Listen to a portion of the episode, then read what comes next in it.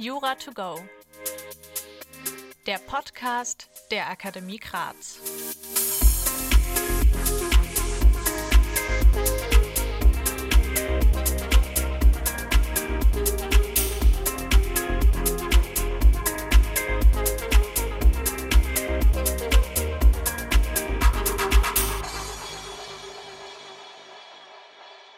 Hallo und herzlich willkommen zurück bei Jura to Go.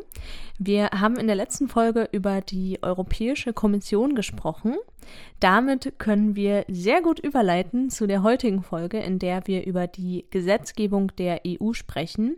Denn die Europäische Kommission, so hatte ich es ja in der letzten Folge schon gesagt, hat das alleinige Recht, Gesetzentwürfe vorzulegen. Bevor ich aber darüber spreche, möchte ich auf die Events von unserem Sponsor der heutigen Folge MyJobFair hinweisen, die in ganz Deutschland Karriere-Events und auch die Juracon veranstalten. Ich war bei der letzten Juracon dabei und fand das Event sogar zu kurz, muss ich sagen, weil es einfach so viele spannende Vorträge gab und ich mich auch mit vielen Arbeitgebern unterhalten habe. Es waren super viele verschiedene Kanzleien dabei, deshalb hatte ich halt nicht mal annähernd Zeit, wirklich mit allen zu sprechen mit denen ich sprechen wollte und bin deshalb auch bei der nächsten Juracon wieder dabei. Die Vorteile solcher Karriere-Events sind wirklich enorm. Auch wenn ihr noch am Anfang eures Studiums steht, schon für Praktika oder für Nebenjobs könnt ihr euch informieren bei den Karriere-Events und ihr könnt auch einfach schon mal ein bisschen Networking üben. Ich kann euch sagen, Networking wird für euch in der juristischen Arbeitswelt früher oder später mal sehr wichtig sein. Das kann ich aus Erfahrung sagen, auf jeden Fall. In die Show Notes werde ich einen Link stellen zu der Website von MyJobFair. Schaut auf jeden Fall mal rein, was die nächsten Karriere-Events sind und sucht euch eins raus, wo ihr hingehen könnt. Gesetzgebungsverfahren. Die Europäische Kommission hat, wie ich schon meinte, das alleinige Recht, Gesetzentwürfe vorzulegen. Allerdings können das Europäische Parlament, der Ministerrat und der Europäische Rat die Kommission auch auffordern, tätig zu werden. Auch die EU-Bürger können das übrigens bei einer Anzahl von mindestens einer Million Wähler in einem Volksbegehren. Dann können sie die Kommission auffordern, sich eines bestimmten Themas anzunehmen.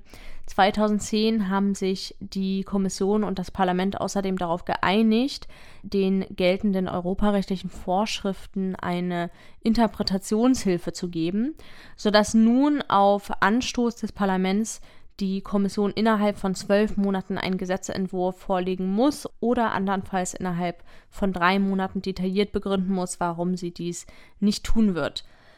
Seit dem Vertrag von Lissabon sind das Europäische Parlament und der EU-Ministerrat gleichberechtigte Gesetzgeber der Union. Beide Gremien müssen einem Entwurf zustimmen damit das Gesetz verabschiedet werden kann.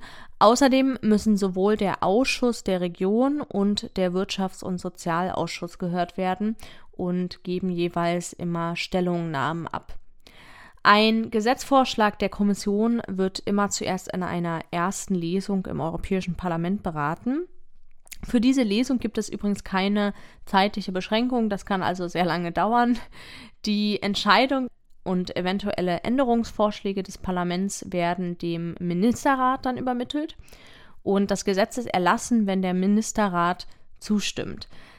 Der Ministerrat besteht übrigens aus den Vertretern der Regierungen der Mitgliedstaaten. Wenn der Ministerrat weitere Änderungsvorschläge hat, dann werden diese in einer zweiten Lesung im Europäischen Parlament beraten. Für diese zweite Lesung haben die Organe drei Monate Zeit. Gegebenenfalls können sie aber auch eine Verlängerung um einen Monat beantragen. Wenn sich das Europäische Parlament und der Ministerrat nicht über einen Gesetzentwurf einigen können, dann tritt der Vermittlungsausschuss zusammen. In diesem sitzen Mitglieder aus beiden Gremien zu gleichen Teilen. Sie müssen innerhalb von sechs Wochen zu einer Einigung kommen und diese Einigung wird dann in einer dritten Lesung vom Europäischen Parlament und Ministerrat behandelt. Falls dies nicht gelingt, gilt der Rechtsakt als gescheitert. Falls ihr euch noch fragt, welche Rolle die nationalen Parlamente in der ganzen Gesetzgebung spielen, die nationalen Parlamente müssen zeitgleich mit dem Europäischen Parlament von der EU-Kommission über Gesetzesinitiativen informiert werden. Sie können gegen die Gesetzesinitiative Stellung beziehen, lehnen mindestens ein Drittel der Mitgliedstaaten den Gesetzentwurf ab, dann muss dieser erneut überprüft werden. Das ermöglicht den nationalen Parlamenten in unterschiedlicher Ausprägung die Gesetzgebungstätigkeit der einzelnen Regierungsmitglieder auf EU-Ebene zu kontrollieren und zu beeinflussen. Zu den verschiedenen Rechtsakten der EU gehören natürlich Verordnungen, Richtlinien, Beschlüsse, Empfehlungen und Stellungnahmen. Ich gehe nochmal ganz kurz darauf ein, was die Unterschiede sind. Also Beschlüsse sind verbindliche Rechtsakte, betreffen aber nur einen Adressaten. Empfehlungen und Stellungnahmen sind nicht verbindlich für die Mitgliedstaaten. Wenn eine Verordnung beschlossen wird, dann gilt diese unmittelbar und verbindlich in den Mitgliedstaaten. In den nationalen Parlamenten müssen keine eigenen Gesetzesbeschlüsse dazu gefasst werden. Wenn es sich aber um eine Richtlinie handelt, dann haben die nationalen Parlamente diesen gesetzlichen Rahmen durch ein eigenes innerstaatliches Gesetz umzusetzen. Ich spreche jetzt auch noch mal über die Nummerierung von Rechtsakten der EU, weil ich mich selbst in wissenschaftlichen Arbeiten oft gefragt habe, wie diese funktioniert. Ihr werdet vielleicht gemerkt haben, dass früher die Nummerierung anders war, als sie jetzt ist. Das sieht man, wenn man eben alte Rechtsakte von der EU dann doch mal aufnehmen muss in so eine Hausarbeit. Seit dem 1. Januar 2015 wird eine einheitliche Nummerierung von Rechtsakten der EU angewandt. Diese wird, von, diese wird vom Amt für Veröffentlichung der EU festgelegt und Ziel ist eine Harmonisierung und eine Vereinfachung der Bezeichnungen. Rechtsakte werden seit 2015 wie folgt bezeichnet.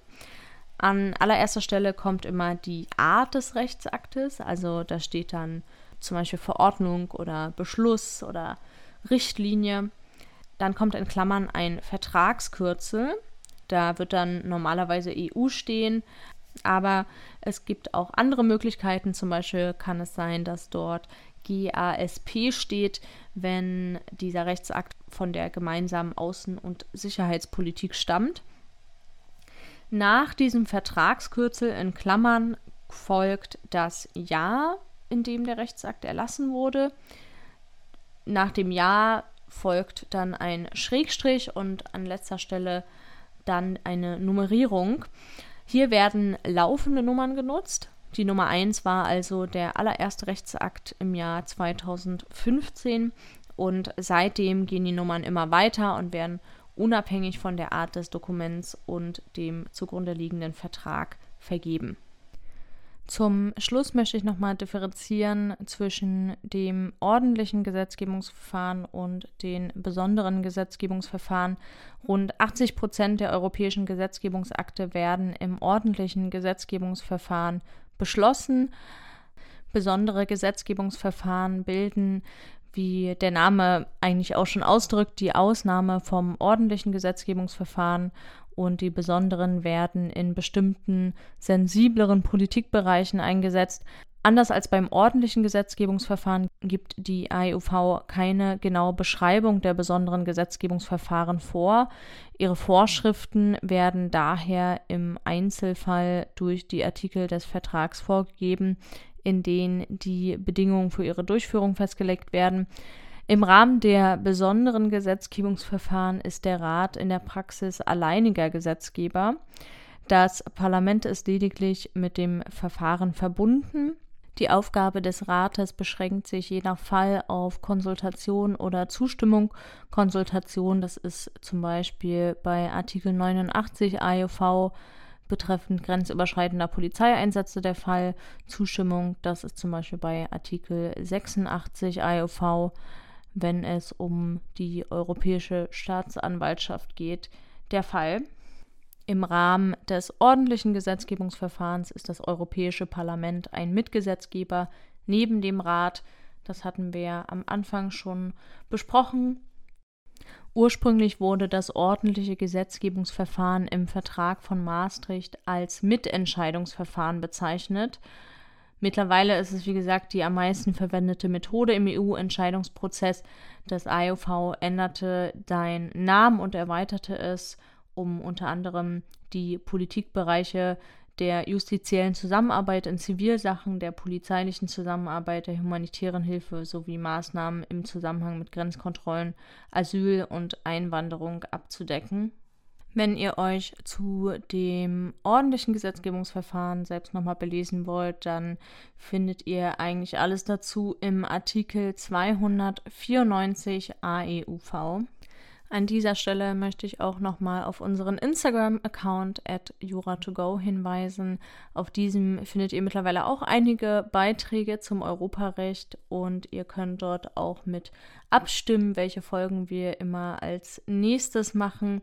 Wenn ihr noch irgendwelche Fragen habt zu dem Gesetzgebungsverfahren, dann könnt ihr mir natürlich auch sehr gerne dort schreiben. Dann hoffe ich, ihr schaltet auch in der nächsten Folge wieder ein. Bis dann!